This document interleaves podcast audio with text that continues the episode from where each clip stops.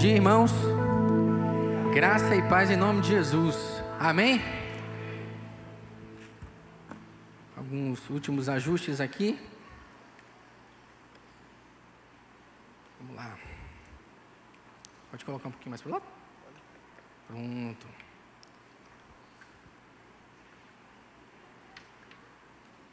Ah, tá aqui. Meu pau de selfie. Bom dia a todos, graça e paz em nome de Jesus. E eu quero começar contando uma história. E essa história, ah, ela aconteceu alguns meses atrás. Eu fiz uma viagem especial com minha esposa. E essa viagem foi chique, viu gente? A viagem foi para a Europa. Mas foi pacote econômico, foi mochilão e a gente ficou na casa de amigos. E também teve um propósito missionário nesse, nessa, nessa ida aí também, vocês vão entender. Então, gente, é, celebrando o aniversário de casamento, celebrando aniversário, celebrando tudo, todos os presentes que eu esqueci de dar para minha esposa, nós, eu botei tudo no pacote e nós fizemos essa viagem. E chegando lá, nós passamos primeiro na Espanha e fomos a Madrid. E lá em Madrid eu conheci o cara que vai aparecer daqui a pouco, que é o que foi o Ibrahim. E o Ibrahim, ele estava vendendo exatamente esse pau de selfie. Eu que já preguei uma mensagem aqui na igreja falando selfie ou autoadoração, eu lembro, um tempo atrás, muito tempo atrás, eu falei, acho que não vou comprar um pau de selfie não, de jeito nenhum.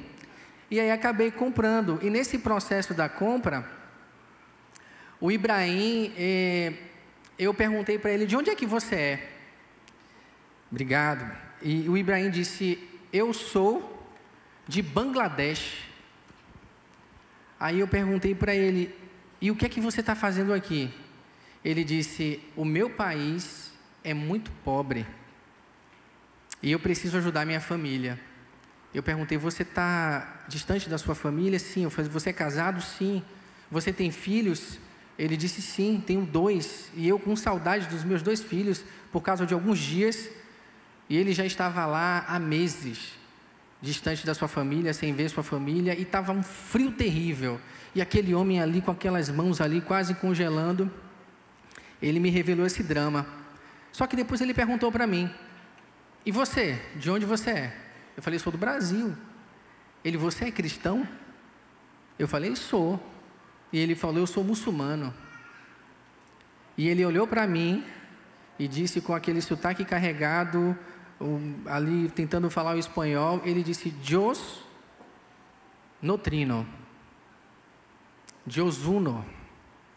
Deus não é trino, Deus é um. E ali ele tentou ali me islamizar, vamos dizer assim. E ele falou: como pode Deus, Deus, passar pelo ventre, pela madre de uma mulher? Como pode? Não. Deus ele é uno e não trino. Deus não são três pessoas. E aquela, e aquela abordagem me impactou, eu não esperava. E eu ali tentei conversar com ele e perguntei para ele: como é que você vai fazer para ser salvo? Como é que você faz para ser salvo? Como é que você tem certeza de que você vai ser salvo? Porque na cultura islâmica nós sabemos que ninguém tem certeza da salvação. E que no último dia, Alá pode falar assim: olha, você está fora.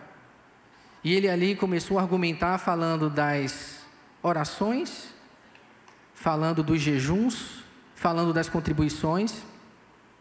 Ele falou sobre o fundamento, sobre os pilares todos do islamismo, para tentar garantir ali a sua salvação. E eu, não, não, não, não, não. Tentando comunicar que a salvação não vinha do homem, vinha de Deus, e que era de graça, era por graça. E essa história, meus irmãos, ela nos leva a perceber que muito, muitas pessoas acreditam que, ou melhor, não acreditam no plano de redenção de Deus por meio do Verbo encarnado.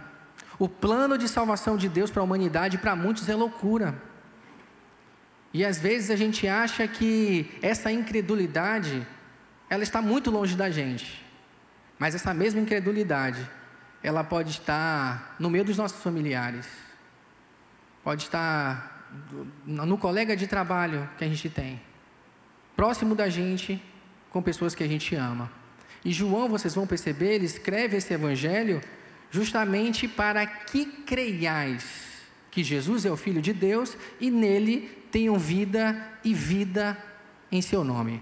Eu convido você a abrir a sua Bíblia no Evangelho de João. Vamos fazer a leitura a partir do capítulo 1, verso 1. E o tema da nossa mensagem é: E o Verbo se fez carne. Todos acharam? Eu ouvi um amém aí, viu? Um amém bom, um amém. Vamos lá, está meio cortado ali. Como a gente tem ali uma instabilidade, instabilidade técnica, eu vou pedir para você abrir a sua Bíblia. Cadê a sua Bíblia? Quem trouxe a Bíblia? Quem está acessando a Bíblia aí no celular? Então, se você não tem Bíblia, fique perto de alguém que tem Bíblia.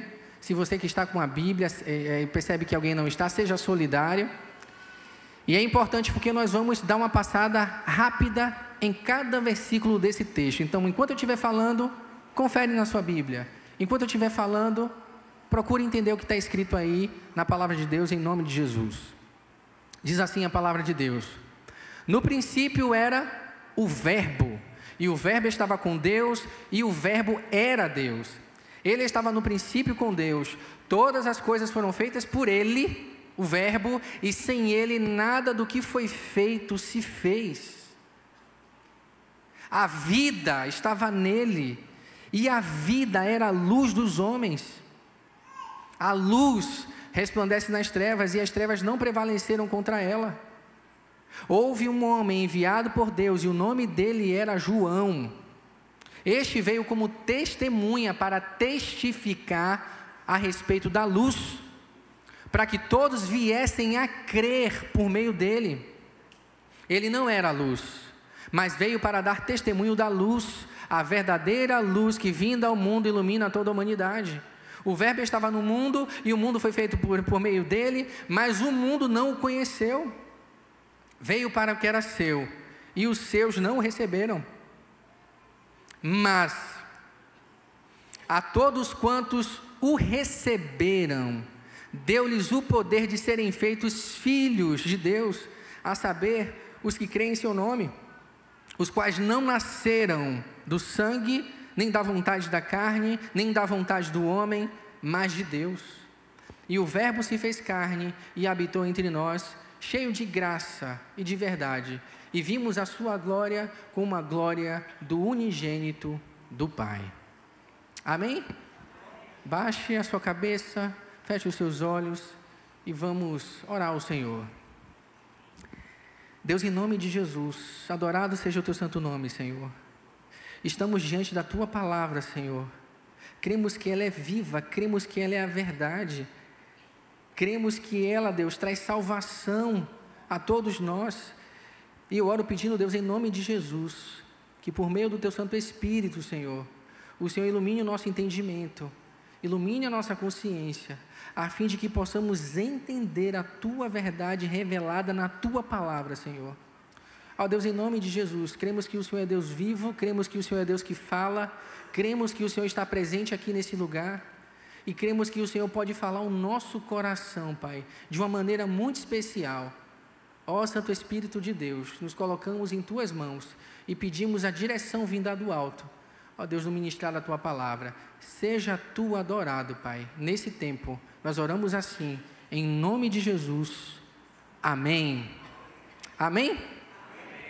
E como eu disse, meus irmãos, essa manhã nós vamos refletir sobre o mistério glorioso da Trindade.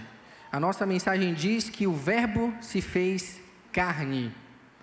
E eu gostaria de começar falando sobre o autor e a mensagem desse evangelho. Sobre o autor, é importante destacar que nós estamos falando de uma das testemunhas oculares mais próximas de Jesus. João foi aquele que reclinou a cabeça no peito do mestre. João ele era chamado de filho do trovão, mas depois ele foi reconhecido como o discípulo amado, o discípulo do amor. João foi provavelmente o amigo mais chegado de Jesus. João foi o único discípulo, o único, dentre os homens, que permaneceu até o fim com Jesus, corajosamente, diante da sua execução, diante da execução do seu mestre. Esse evangelho foi escrito quase 50, 60 anos depois desses fatos. Os outros evangelhos já tinham sido escritos, mas João guardava aquela mensagem em seu coração. João guardava o contato que ele teve com Jesus. E eu não sei onde foi que eu botei o passador. Achei, aleluia. Então ele guardava, João guardava esse contato que ele teve com Jesus. E olha o que João vai escrever. Ele é testemunha ocular, é o amigo, ele é o discípulo fiel. E olha o que João vai dizer. O que era desde o princípio, tá difícil de você enxergar aí. Mas guarde essa palavra, ó, princípio. Princípio em 1 João, princípio também no Evangelho de João, e você vai ver princípio também em outro lugar que você já sabe. Mas ele diz assim: o que era desde o princípio, o que ouvimos. Ele está falando dos sentidos. O que ouvimos, o que vimos com os nossos olhos, o que contemplamos e as nossas mãos a respeito, apalparam a respeito da palavra da vida. Então João foi um amigo chegado de Jesus, alguém próximo a Jesus, e João escreve esse evangelho com o propósito de revelar Jesus como filho de Deus. Porque ele viu Jesus, a vida se manifestou e nós a vimos e dela testemunhamos e vos anunciamos a vida eterna que estava com o Pai e que nele, em Jesus, e que a nós foi revelada. E João ele escreve com um propósito. Propósito dá para vocês verem ali. Para que creiam que Jesus é o Filho de Deus. E crendo, acreditando nisso, nessa verdade, tenham vida em seu nome.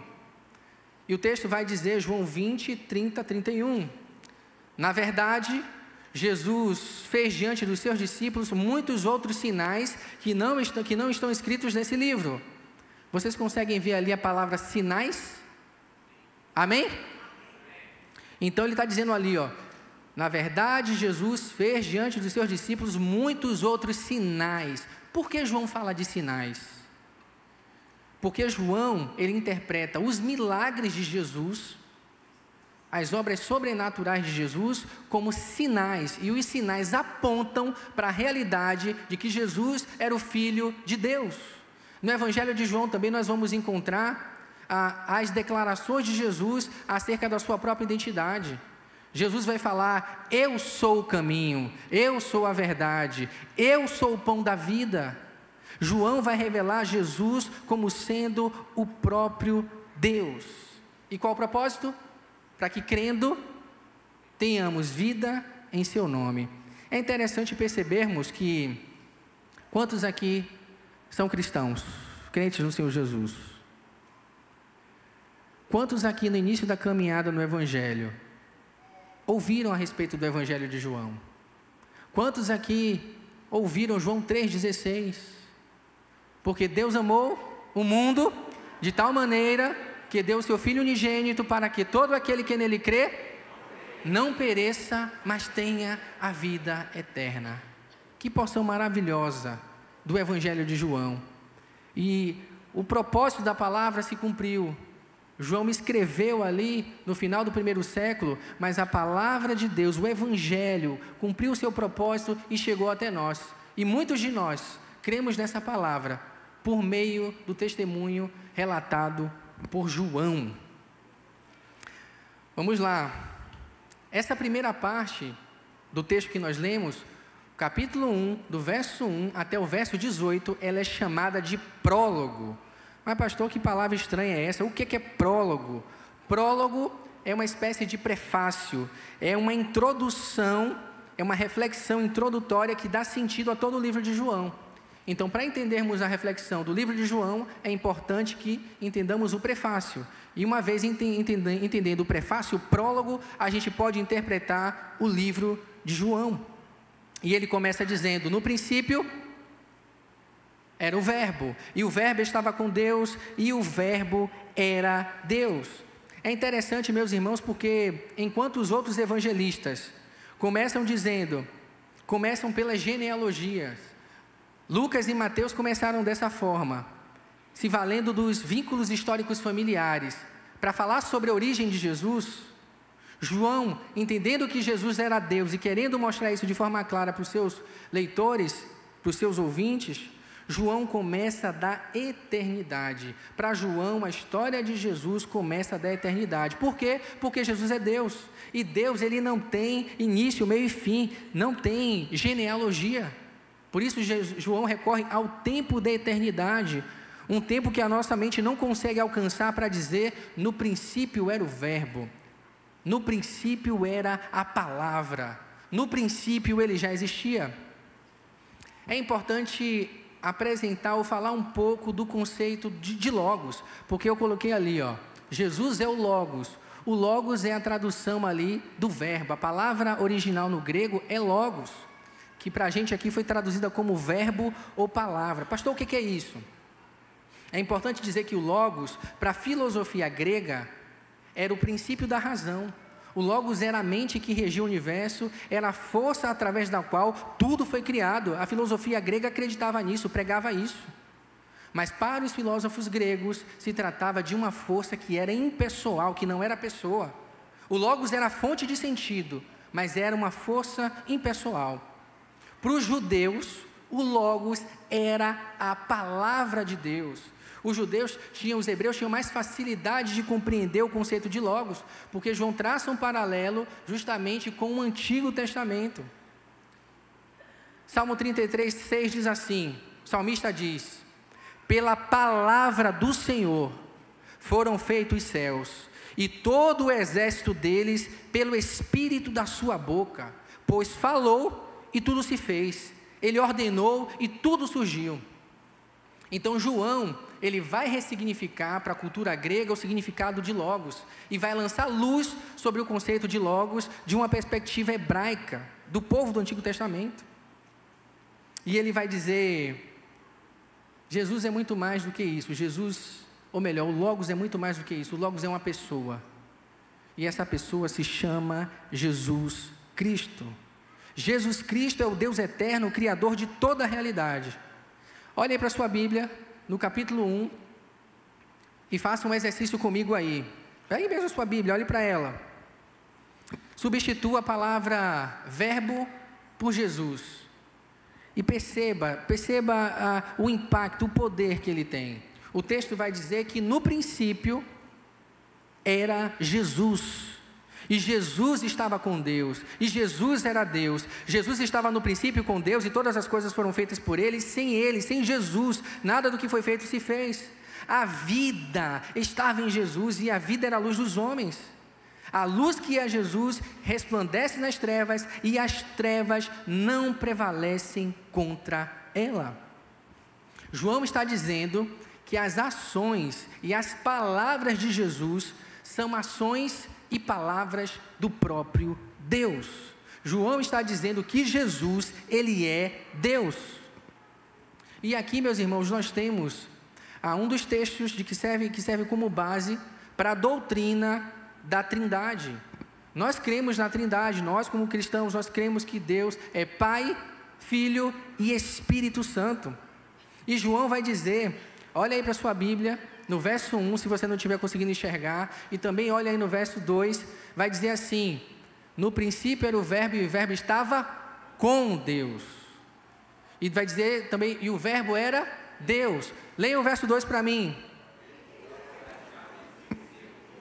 Ele estava no princípio com Deus. Essa palavrinha aí no grego é a palavra pros. Pastor, o que, é que o que significa essa palavra? O que essa palavra nos leva a entender? Essa palavrinha grega nos dá a ideia, ah, quando nós comparamos duas pessoas, quando se comparavam duas pessoas na língua grega, percebam, duas pessoas, era usada a palavra prós. Quando duas pessoas estavam frente a frente, face a face, a palavra prós.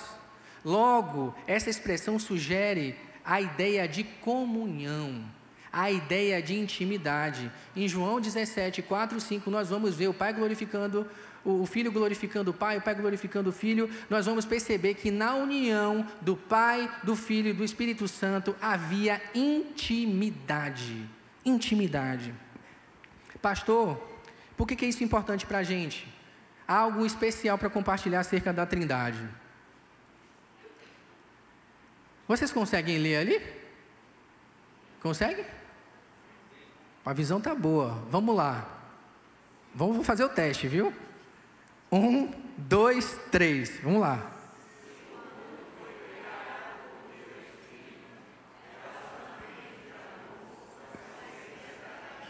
Agora que você conseguiu enxergar, leia com mais força, vai lá.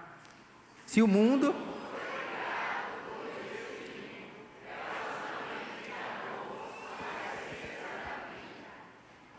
Por quê? Porque relacionamentos de amor são a essência da vida. Se o Deus que criou o mundo é um Deus trino, Deus, Ele é um Deus pessoal.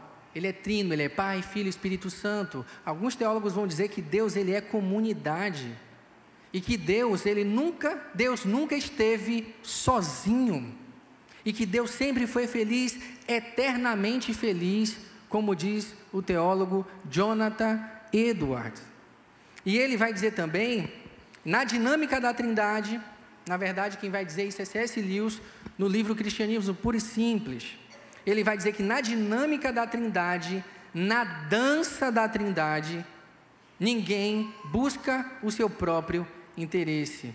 E aí eu apresento um outro conceito, o conceito da dança da Trindade. Pastor, que negócio complicado esse de dança da Trindade. Meu Deus, já é difícil compreender a Trindade, pastor, já é um mistério. Você está falando de uma dança da Trindade? Mas na verdade a dança, ela vai clarear a sua mente, ela vai fazer com que você entenda melhor o que acontece no relacionamento entre Pai, Filho e Espírito Santo. Eu acabei de ler um livro chamado Fé na Era do Ceticismo, do Tim Keller. E ele vai fechar o seu livro falando sobre a dança da Trindade. Tem um outro livro dele chamado A Cruz do Rei, que lá no início também ele vai falar sobre essa dança da Trindade. E na verdade o Keller, ele aí vai subir no ombro de gigantes do Jonathan Edwards e também nos ombros de C.S. Lewis para falar sobre essa dança da Trindade. E o que, que ele vai dizer? Eles vão afirmar que Deus sempre foi eternamente feliz. Pai, Filho e Espírito Santo sempre foram eternamente felizes. Isso significa que Deus por si mesmo ele se basta, que Deus ele não precisa, não precisava de nada e de ninguém, não precisa de nada e de ninguém. Mas mesmo assim, por amor, ele cria o homem. O Pai, o Filho e o Espírito Santo estão centrados em um relacionamento de amor onde adoram, louvam e servem um ao outro, como João 17. Eles procuram a glória um do outro e assim são eternamente felizes. Pastor, mas e aí? Isso significa que o nosso Deus, Pai, Filho e Espírito, Espírito Santo, é um Deus de amor, porque Deus já vivia em amor. Pensem comigo, se Deus não fosse trino, não fossem três pessoas, se Deus fosse apenas unipessoal, uma única pessoa, como ele poderia amar? Como ele poderia amar? Esse Deus poderia ser tudo, todo-poderoso, poderia ser soberano, poderia ser grandioso, poderia ser todas as coisas, mas menos um Deus de amor. E a Trindade revela para nós que o nosso Deus é o Deus de amor e que a essência da vida, estão nos relacionamentos de amor. Meus irmãos, essa reflexão, ela deve ressignificar os nossos relacionamentos. Na Trindade, na dança da Trindade, todas as pessoas da Trindade fazem um movimento como de que uma dança para servir o outro, para amar o outro, para louvar o outro, para adorar o outro. E eles são eternamente felizes. A Trindade, Pai, Filho e Espírito Santo. Isso deve mostrar para a gente que nós devemos ressignificar os nossos relacionamentos. Nós precisamos uns dos outros. Esposas, vocês precisam dos seus maridos. Maridos, vocês precisam da sua esposa. suas esposas. E a propósito, Efésios vai falar que o relacionamento é tudo baseado no que? No amor. É uma submissão baseada no amor. O nosso relacionamento com os nossos filhos são preciosos. As nossas amizades, elas são preciosas. Nós precisamos valorizar a vida, precisamos valorizar relacionamentos de amor. E talvez tenha alguém, em termos práticos, que você precise servir mais. Talvez você que é esposo precise servir, precisa servir mais a sua esposa. Você, esposa, talvez você precisa fazer servir melhor o seu marido, filhos. Talvez eu precise servir melhor as pessoas que estão perto de mim.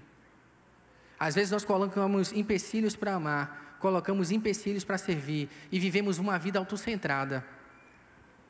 Sabe qual o nome dessa vida autocentrada na Bíblia? Pecado. Pecado é vivermos uma vida autocentrada. Pecado é vivermos uma vida para nós mesmos. Pecado é dizer para a Trindade, dizer para Deus: Olha, Senhor, eu não preciso de você. Eu sei o que eu posso fazer, eu sei, eu sei o que eu quero. Isso é pecado. Então, se queremos viver uma vida que honre, que louve e agrade a Deus, nós precisamos viver na perspectiva do amor. E olha que interessante, João, o texto vai dizer que João continua dizendo que a vida estava nele e a vida era a luz dos homens, e a luz resplandece nas trevas, mas as trevas não a venceram. João está relacionando aí a vida e a luz. Isso é interessante porque no mundo físico, no nosso mundo material, o que sustenta a vida é a luz. Apaguem o sol, tirem o sol de nós. E a vida, ela não iria ser sustentada, ela não iria prevalecer. João está transmitindo uma ideia do mundo físico para o mundo espiritual, falando sobre o quanto nós precisamos de Jesus. E ele vai dizer: olha, a vida eterna, ela está em Jesus. A vida da qual precisamos está em Jesus. João, quando escreve o seu evangelho, ele está lembrando de tudo aquilo que ele viu e ouviu de Jesus. E ele está dizendo: olha, o Jesus que caminhou entre vocês, a vida, a vida estava nele. A gente olha para esse verso e fala assim: não, esse é um verso fácil de ser interpretado. Depois eu desafio vocês a, a analisarem esse verso com cautela e depois tentar interpretar esse verso. Não é fácil, não. O texto ele está dizendo ali, aquela vida que está ali, é a vida Zoe, é uma vida espiritual, é uma vida eterna, não vida bios, não uma vida biológica. João está dizendo que quando o Verbo encarnou, que quando Jesus encarnou, nele ele pôde ver a vida eterna. É isso que ele está dizendo ali. E João está dizendo que Jesus foi uma revelação especial de Deus aos homens. E ninguém pôde, ninguém, nem as trevas puderam impedir que essa revelação de Deus aos homens, na pessoa de Jesus, chegasse até nós. Então, meus irmãos, Jesus, ele tem vida, ele nos oferece vida e nos oferece uma vida que é eterna, uma vida com significado, uma vida que é espiritual. E houve alguém, houve um homem que testemunhou da luz, que foi testemunha da luz. E o texto diz que houve um homem enviado por Deus. Quando o texto diz que ele houve um homem enviado por Deus, João está chancelando, validando o fato de que João, de fato, ele era enviado por Deus. Foi uma testemunha enviada por Deus, nomeado divinamente. Mas com que propósito? O texto parece fazer uma, uma quebra, mas ele vai voltar a falar de João lá no, no verso 15. Olha o que o texto diz. O texto vai dizer que o propósito do ministério de João e da vida de João era para que todos crescem em Jesus por meio de, por meio de João. O texto diz que João não era a luz, mas que João veio para dar testemunho da luz. E é interessante, meus irmãos, é de uma sensibilidade incrível, porque a vida de João, o testemunho de João, do maior daqui, dentre aqueles que foi nascido de mulher, ensina para nós que Jesus, sobre Jesus, ou melhor, ensina para nós, vou pegar a pesca ali. A vida de João nos ensina que a história não é sobre nós, que a história é sobre Jesus. O homem em si não tem vida, por si mesmo ele não tem, não tem como se auto, auto bancar, auto existir. O homem também, nós que somos cristãos, Jesus disse que nós somos a luz do mundo, mas nós não temos luz própria, a nossa luz vem dele. E o ministério de João foi exatamente levar a luz. Então, nós nos identificamos com esse propósito de João. A nossa missão como igreja, a sua missão quanto cristão, é testemunhar da luz. E como é que você vai fazer isso? Na simplicidade da vida de João, que permitiu que Jesus crescesse e que ele diminuísse. É interessante porque quando a gente lê esse texto, a gente lê com, com olhos espirituais, isso é bom, mas quando a gente vai analisar o texto, a gente vai perceber quando João diz é necessário que ele cresça e que eu diminua, aquele contexto ali era um contexto onde João estava saindo de cena para que o ministério de Jesus aparecesse. Então, se a gente prega, se a gente louva, se a gente cozinha, se a gente faz qualquer coisa para Deus, que seja para a glória dEle, que seja para que a luz dEle venha brilhar através de nós. Amém? Vamos avançar. A gente já está chegando no final. E essa parte me toca bastante. O texto diz: vocês conseguem ler? Vamos lá, para a gente acordar. O Verbo estava no mundo.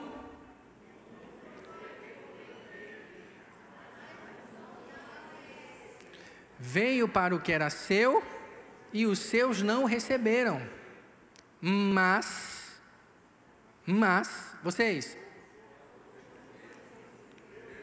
ficou meio bagunçado aí, viu? Ficou meio bagunçado. Vamos lá. De novo. Um, dois, três. Mas.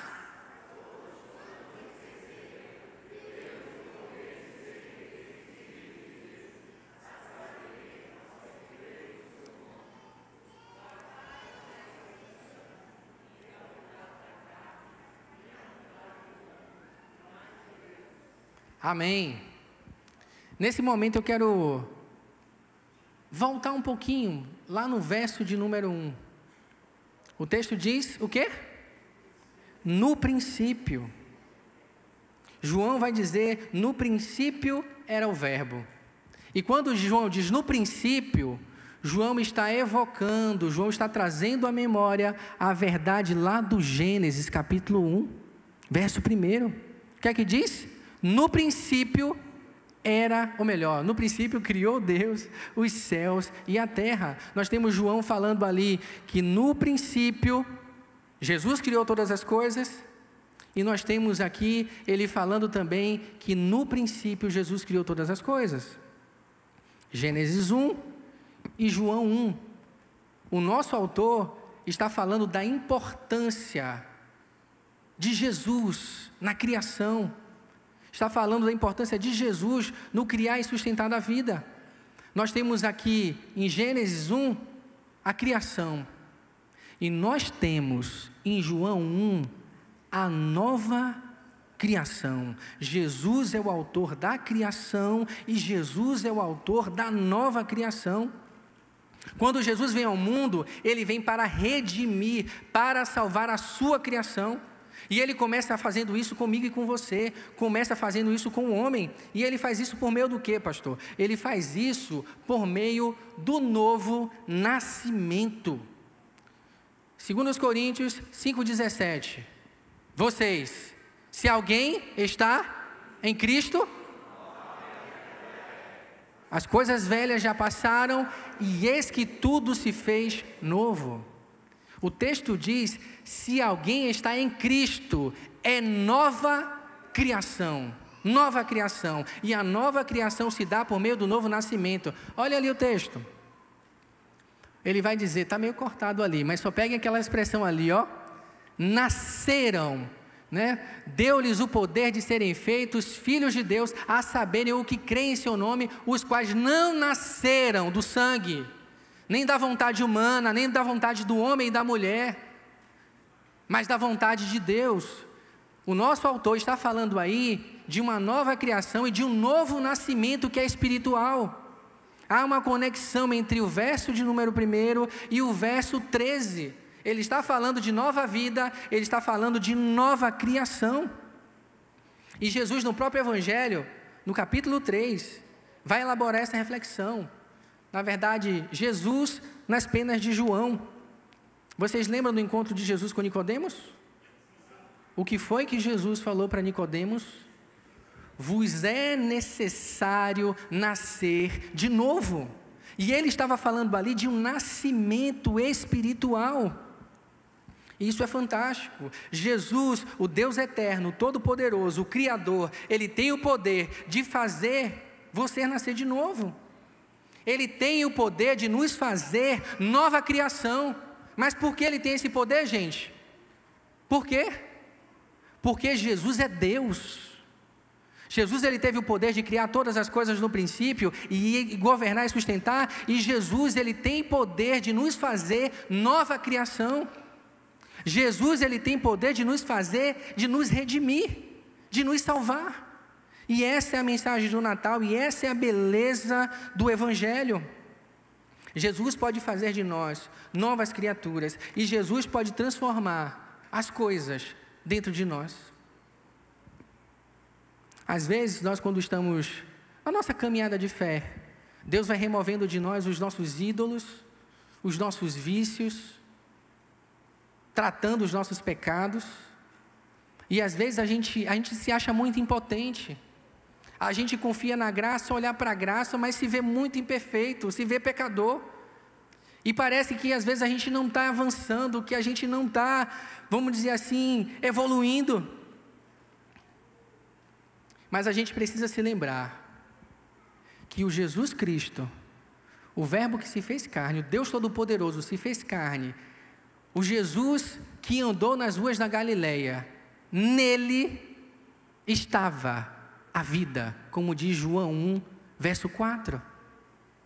O poder ainda está em Jesus. O poder está com o nosso Senhor. A vida está nele. Meu irmão, se você veio aqui nessa manhã, você veio por causa de Jesus. Se nós somos uma igreja batista e congregamos aqui nesse lugar, nós nos reunimos aqui para cultuar Jesus. E se fazemos isso é porque cremos que Ele está vivo. E se fazemos isso é porque cremos que Ele tem vida eterna para nos dar. E vida repleta de significado, vida com qualidade. A vida eterna não é só uma vida que não tem fim, uma vida que a gente não consegue calcular, mas é uma vida cheia de significado. E Jesus começou a fazer de cada um de nós novas criaturas a partir do tempo presente. Isso significa que nós podemos usufruir dessa vida que está em Jesus da vida eterna, nele estava a vida. Eu suspeito, meus irmãos, que muitas vezes nós não estamos vivendo a vida que Jesus planejou que nós vivêssemos. Você já teve aquela sensação de que, poxa, tem algo que eu suspeito que não está no lugar, algo que poderia ser diferente. Nós precisamos nos aproximar da vida, para que Jesus ressignifique a nossa vida e para que a gente não viva mais de forma autocentrada, orbitando em nós mesmos, mas para que a gente de alguma forma a gente viva para o outro e a gente viva para Ele mesmo. Você foi criado para o louvor da glória de Deus.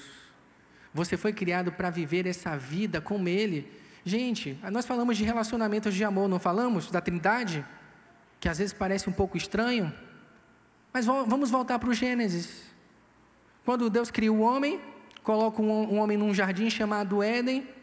E o que é que Deus vai fazer com Adão na viração do dia? Me digam. Relacionamento. Deus vai se relacionar com Adão para partilhar de si, para partilhar do amor, para partilhar da felicidade que já existia nele mesmo. Louvado seja o nome do nosso Deus por isso. Ele pode, meus irmãos, é o único que pode nos dar vida espiritual. Eu lembro da história do Ibrahim que eu contei no início. O Ibrahim, ele não cria em Jesus. Ele não cria que Jesus é o Filho de Deus. Ainda, ainda não crê que Jesus é o Filho de Deus. João vai dizer, Jesus vai dizer nas penas de João: se vocês não acreditarem que eu sou, eu sou, desde o Antigo Testamento, que eu sou o Salvador, vocês morrerão em vossos delitos e pecados. Agora, perceba um detalhe interessante: nós estamos falando sobre fé, nós estamos falando sobre crer. João escreveu para que nós crêssemos. João escreveu para combater a nossa incredulidade.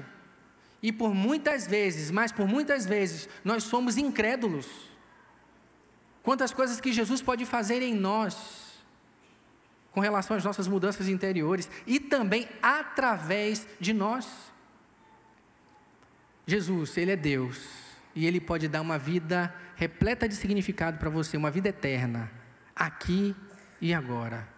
E a gente precisa usufruir dessa vida, a gente precisa se aproximar dessa vida para viver o que Deus separou para a gente. Coisa, coisa mais triste é nos percebermos fora da vontade de Deus, é nos percebermos alheios à vontade dEle. Creia que Deus ele tem uma vida específica para você. Deus ele tem coisas que ele quer revelar para você. Deus ele tem uma vida para que você viva. E a gente precisa perseguir essa vida todos os dias. Em humilhação diante desse Deus Todo-Poderoso. A pergunta que a gente tem que fazer quando vai deitar, e a pergunta que a gente tem que fazer quando a gente vai acordar, está acordando, é: Senhor, o que o Senhor quer da minha vida? Senhor, o que o Senhor quer da minha vida? Creia nisso e faça isso, em nome de Jesus, porque só Ele pode dar vida. Por fim, meus irmãos, olhem na sua Bíblia, não pesca aqui não, olha na sua Bíblia para você ler bem forte. O texto vai dizer, todo mundo achou? João 1, verso 14: Vocês, e o Verbo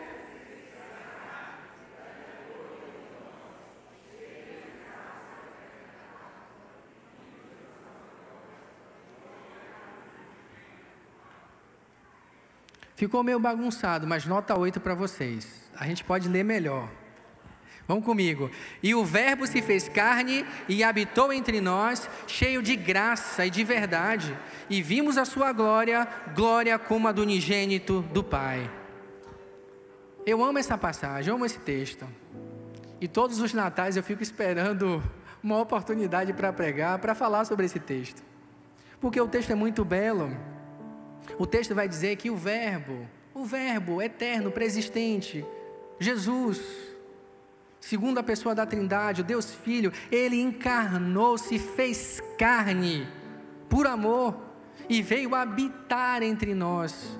Essa palavrinha para habitar é a palavra mesmo a palavra do tabernáculo no Antigo Testamento. Deus veio tabernacular entre nós. O tabernáculo, meus irmãos, era uma tenda onde Deus se revelava ali ao seu povo. O texto está dizendo que Jesus ele veio tabernacular entre nós, que Jesus montou a sua tenda no meio dos homens. Olha que coisa fantástica! O nosso Deus encarnou e montou uma tenda no meio dos homens para se relacionar com a sua criação, para salvar e redimir a sua criação. O Criador da vida sermão 191.1 de Agostinho. E outro sermão que eu gosto muito. Se der oportunidade, Natal que vem, eu vou falar dele também. E é muito bonito. E ele diz assim: O Criador do homem se fez homem, para que ele, o regente das estrelas, fosse amamentado pela mãe, para que o pão da vida sentisse fome, para que a fonte sentisse sede para que a luz dormisse, para que o caminho se cansasse da jornada.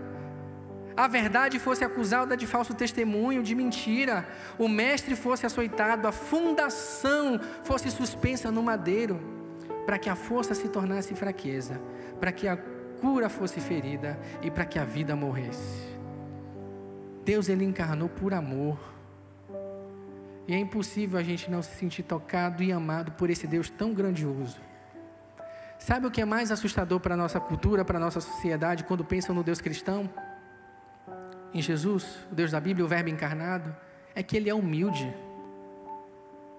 O nosso Deus, Ele é humilde.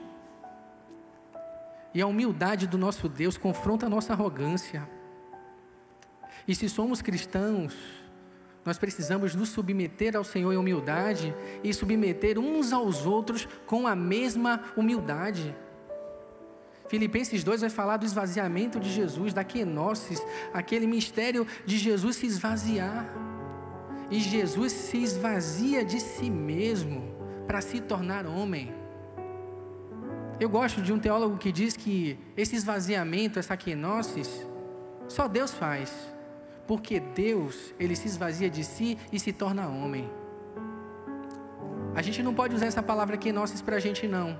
Porque se a gente se esvaziar, o que é que vai sobrar? Nada. Porque a gente não é nada. Mas o Deus Todo-Poderoso se esvazia, monta sua tenda entre nós, ele se faz carne e habita entre nós, tão somente por amor. Meus irmãos, Deus se fez carne para nos salvar, para redimir a sua criação. E aquele que está assentado sobre o trono, Apocalipse 21, verso 5. Um dia o Senhor vai bradar Eis que faço nova todas as coisas. Deus está fazendo nova todas as coisas, e Ele fará nova todas as coisas, e Ele começou fazendo um novo homem. E para isso nós nascemos do alto, nós nascemos do Espírito, nós nascemos de novo, e Ele nos tornou novas criaturas. O último texto diz: e o Verbo se fez carne, montou a sua tenda entre nós, cheio de graça e verdade, cheio de beleza, de graça e de verdade. E vimos a sua glória como a glória do unigênito do Pai. Que privilégio esse de João. Ouvir, ver, apalpar a palavra da vida, ver o sentido da vida, a eternidade diante de si. Esse é o coração de João. E João viu João viu Deus, o Deus encarnado, na pessoa de Jesus Cristo. E por fim eu quero compartilhar uma história, baseado ali naquele termo graça. O texto vai dizer, cheio de graça e de verdade. E quando eu lembro da graça, eu me recordo de uma história, de um filme, que eu assisti lá na época do seminário, que é um filme chamado Os Miseráveis, um clássico de Vitor Hugo. E é interessante porque esse filme tem um personagem principal chamado Jean Valjean. E Jean Valjean é um esforçado. Ele era alguém que trabalhava ah, num lugar de trabalho forçado porque ele havia cometido um crime. E Jean Valjean, quando ele cumpre a sua pena e quando ele sai, Jean Valjean, ele se sente, ele é um excluído da sociedade, ele bate em várias portas e nenhuma porta se abre para ele. E Jean Valjean, ele bate na porta de um abade, de um padre, de um bispo. E aquele bispo acolhe ele com uma bondade que ele nunca experimentou na vida. E quando ele é, está ali sendo cuidado, amado por aquele homem, ele acorda de madrugada e ele vai vasculhar a casa daquele abade e ele encontra a prataria da igreja, ele coloca numa sacola e vai embora. Foi dessa forma que ele res respondeu ao homem que o acolheu. Só que Jean Valjean não esperava ser detido pela polícia. E a polícia traz Jean Valjean para a porta do abade, do bispo. E quando as portas se abrem, eles apresentam o criminoso, Jean Valjean. E o padre, Senhor padre, você conhece esse homem? Sim, conheço esse homem. Mas ele roubou algumas coisas que temos certeza que pertencem à igreja. E ele vai dizer assim: Não, não, não pertence à igreja. Fui eu que dei para ele. Jean Valjean, ele é constrangido pela graça. Jean Valjean é constrangido pela misericórdia, uma graça que ele nunca havia experimentado em toda a sua vida. E diante daquela graça, Jean Valjean precisava dar uma resposta, ele precisava mudar de vida. E ele foi constrangido a mudar de vida e Jean Valjean foi redimido. O sacrifício de Jesus faz isso conosco. Nós fomos expostos a uma luz tão maravilhosa, a uma graça tão indescritível, que nós temos que dar uma resposta diante do que Cristo fez, do seu sacrifício na cruz, diante da beleza da sua encarnação.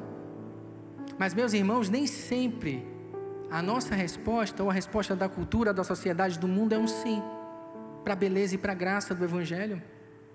Existe um outro personagem na história chamado Javé. Javé, ele é um policial, um policial que crê numa lógica da meritocracia, do crime e castigo, do julgamento, e ele não aceita a graça na vida de Jean Valjean. E ele persegue Jean Valjean a história toda, e para quem teve acesso ao filme, até o último minuto. Só que algo fantástico acontece no último, no, na última cena do filme. Se você não assistiu, é um spoiler. Então o que, é que acontece? Javé, perseguindo Jean Valjean, literalmente cai diante dele, é colocado a vida dele, fica diante das mãos de Jean Valjean. Só que Jean Valjean era alguém que tinha sido redimido, alguém que tinha sido amado, alguém que foi alvo da graça. E ao invés de matar o seu algoz, ele perdoa. Só que o perdão de Jean Valjean foi tão impactante, foi tão intrigante, tão desconcertante no coração daquele homem que ele não ele não conseguiu lidar com aquilo. E Javé, constrangido por tamanha graça, por tamanho ato de bondade daquele que ele perseguia, ele não aceitou a graça. A história conta que Javé se aproxima do rio Sena e lá ele se joga. Ele tira a sua própria vida. Nós aprendemos com isso, meus irmãos, que diante da graça de Deus, nós só podemos dar duas respostas. Ou a gente se curva diante de Jesus, diante da sua graça, diante da sua bondade, ou a gente diz não para Ele e vive de forma autocentrada, em meio aos nossos pecados, rejeitando a bondade dEle a gente se lança no nosso rio Sena do egoísmo, vamos dizer assim. E que diante da graça de Deus, que diante da beleza da encarnação, a nossa resposta seja assim. E que os nossos joelhos se dobrem. E que a nossa boca louve, declare, adore ao Rei dos Reis e ao Senhor, ao Senhor dos Senhores, ao Verbo encarnado, ao Filho de Deus, Jesus Cristo, o nosso Senhor. Que Deus abençoe a sua vida em nome de Jesus. Mas antes eu convido você a ficar de pé. E nós vamos cantar, nós vamos adorar o Filho de Deus que se encarnou.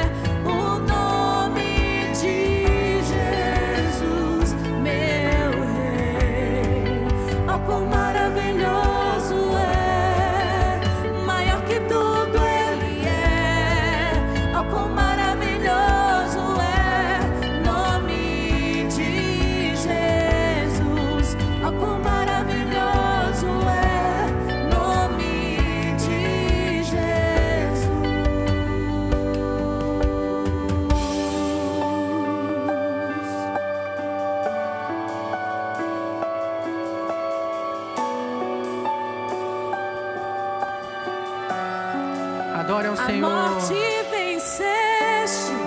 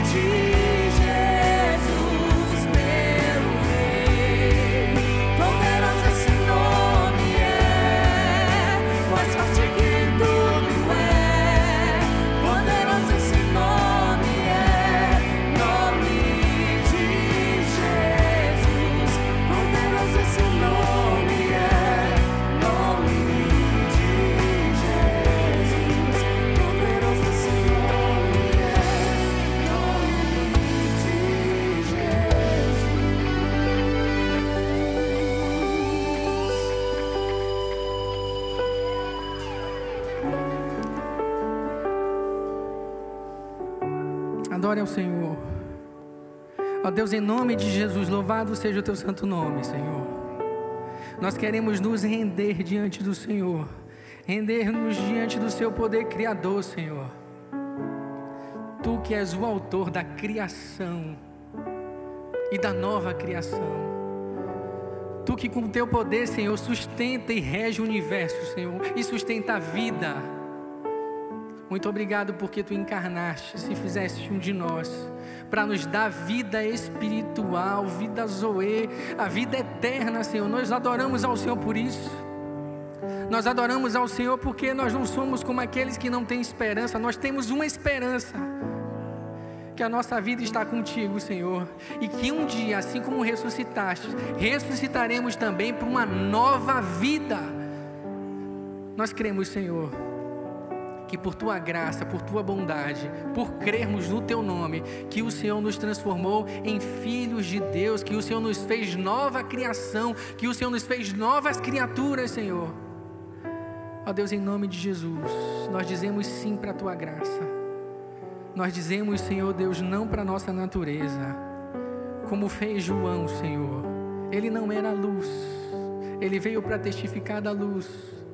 E João disse: Olha, que ele cresça, que Jesus cresça, que nós venhamos a diminuir, que nós possamos perceber, Senhor Deus, que nós não somos o centro da vida, a razão da vida, que a vida tem um propósito, a vida tem um sentido, e esse sentido está contigo, Jesus. E que possamos nos humilhar diante do Senhor, em reverência, em adoração, e dizer: Senhor, a nossa vida está nas tuas mãos, Senhor, toma as nossas vidas nas tuas mãos, Senhor e faz o que o Senhor deseja fazer, Pai. E nos conduz para o louvor da Sua própria glória, Senhor. Adorado seja o Teu santo nome, Senhor, por essa porção tão preciosa da Tua verdade, da Tua palavra que está diante de nós. Obrigado porque um dia, Senhor, um homem que amou ao Senhor, um homem inspirado pelo Espírito Santo, escreveu essa palavra preciosa e o Senhor está sendo adorado nessa manhã. Louvado seja o teu santo nome, Senhor. Abençoa, meu, meu Senhor, todos os irmãos que estão presentes aqui. E eu oro, Senhor, por mim e por cada um deles, pedindo, Deus, que cada um aqui possa experimentar da vida eterna, da vida que o Senhor Deus nos deu da vida Zoe, da vida com significado, da vida com sentido, que é para além da eternidade, mas que começa aqui e agora, Senhor. Que os nossos relacionamentos sejam transformados, relacionamentos de amor à luz da Trindade. Que a nossa postura seja uma postura de servir, Senhor, de serviço à luz da Trindade. Que a nossa postura seja uma postura, Senhor, de rendição, de entrega, de humilhação tal qual foi a postura do nosso Senhor Jesus, o Verbo encarnado, Pai. Transforma as nossas vidas, Senhor, e usa para o louvor da Sua própria glória. Nós oramos assim e te adoramos, adoramos o Rei dos Reis, o Senhor dos Senhores, o Senhor Jesus. Amém. Louvado seja Deus, meus irmãos. Que o Senhor abençoe grandemente a sua vida e que nesse Natal você seja luz na vida de muitas pessoas. Que Deus te abençoe, abençoe a sua família. Em nome de Jesus, vamos em paz.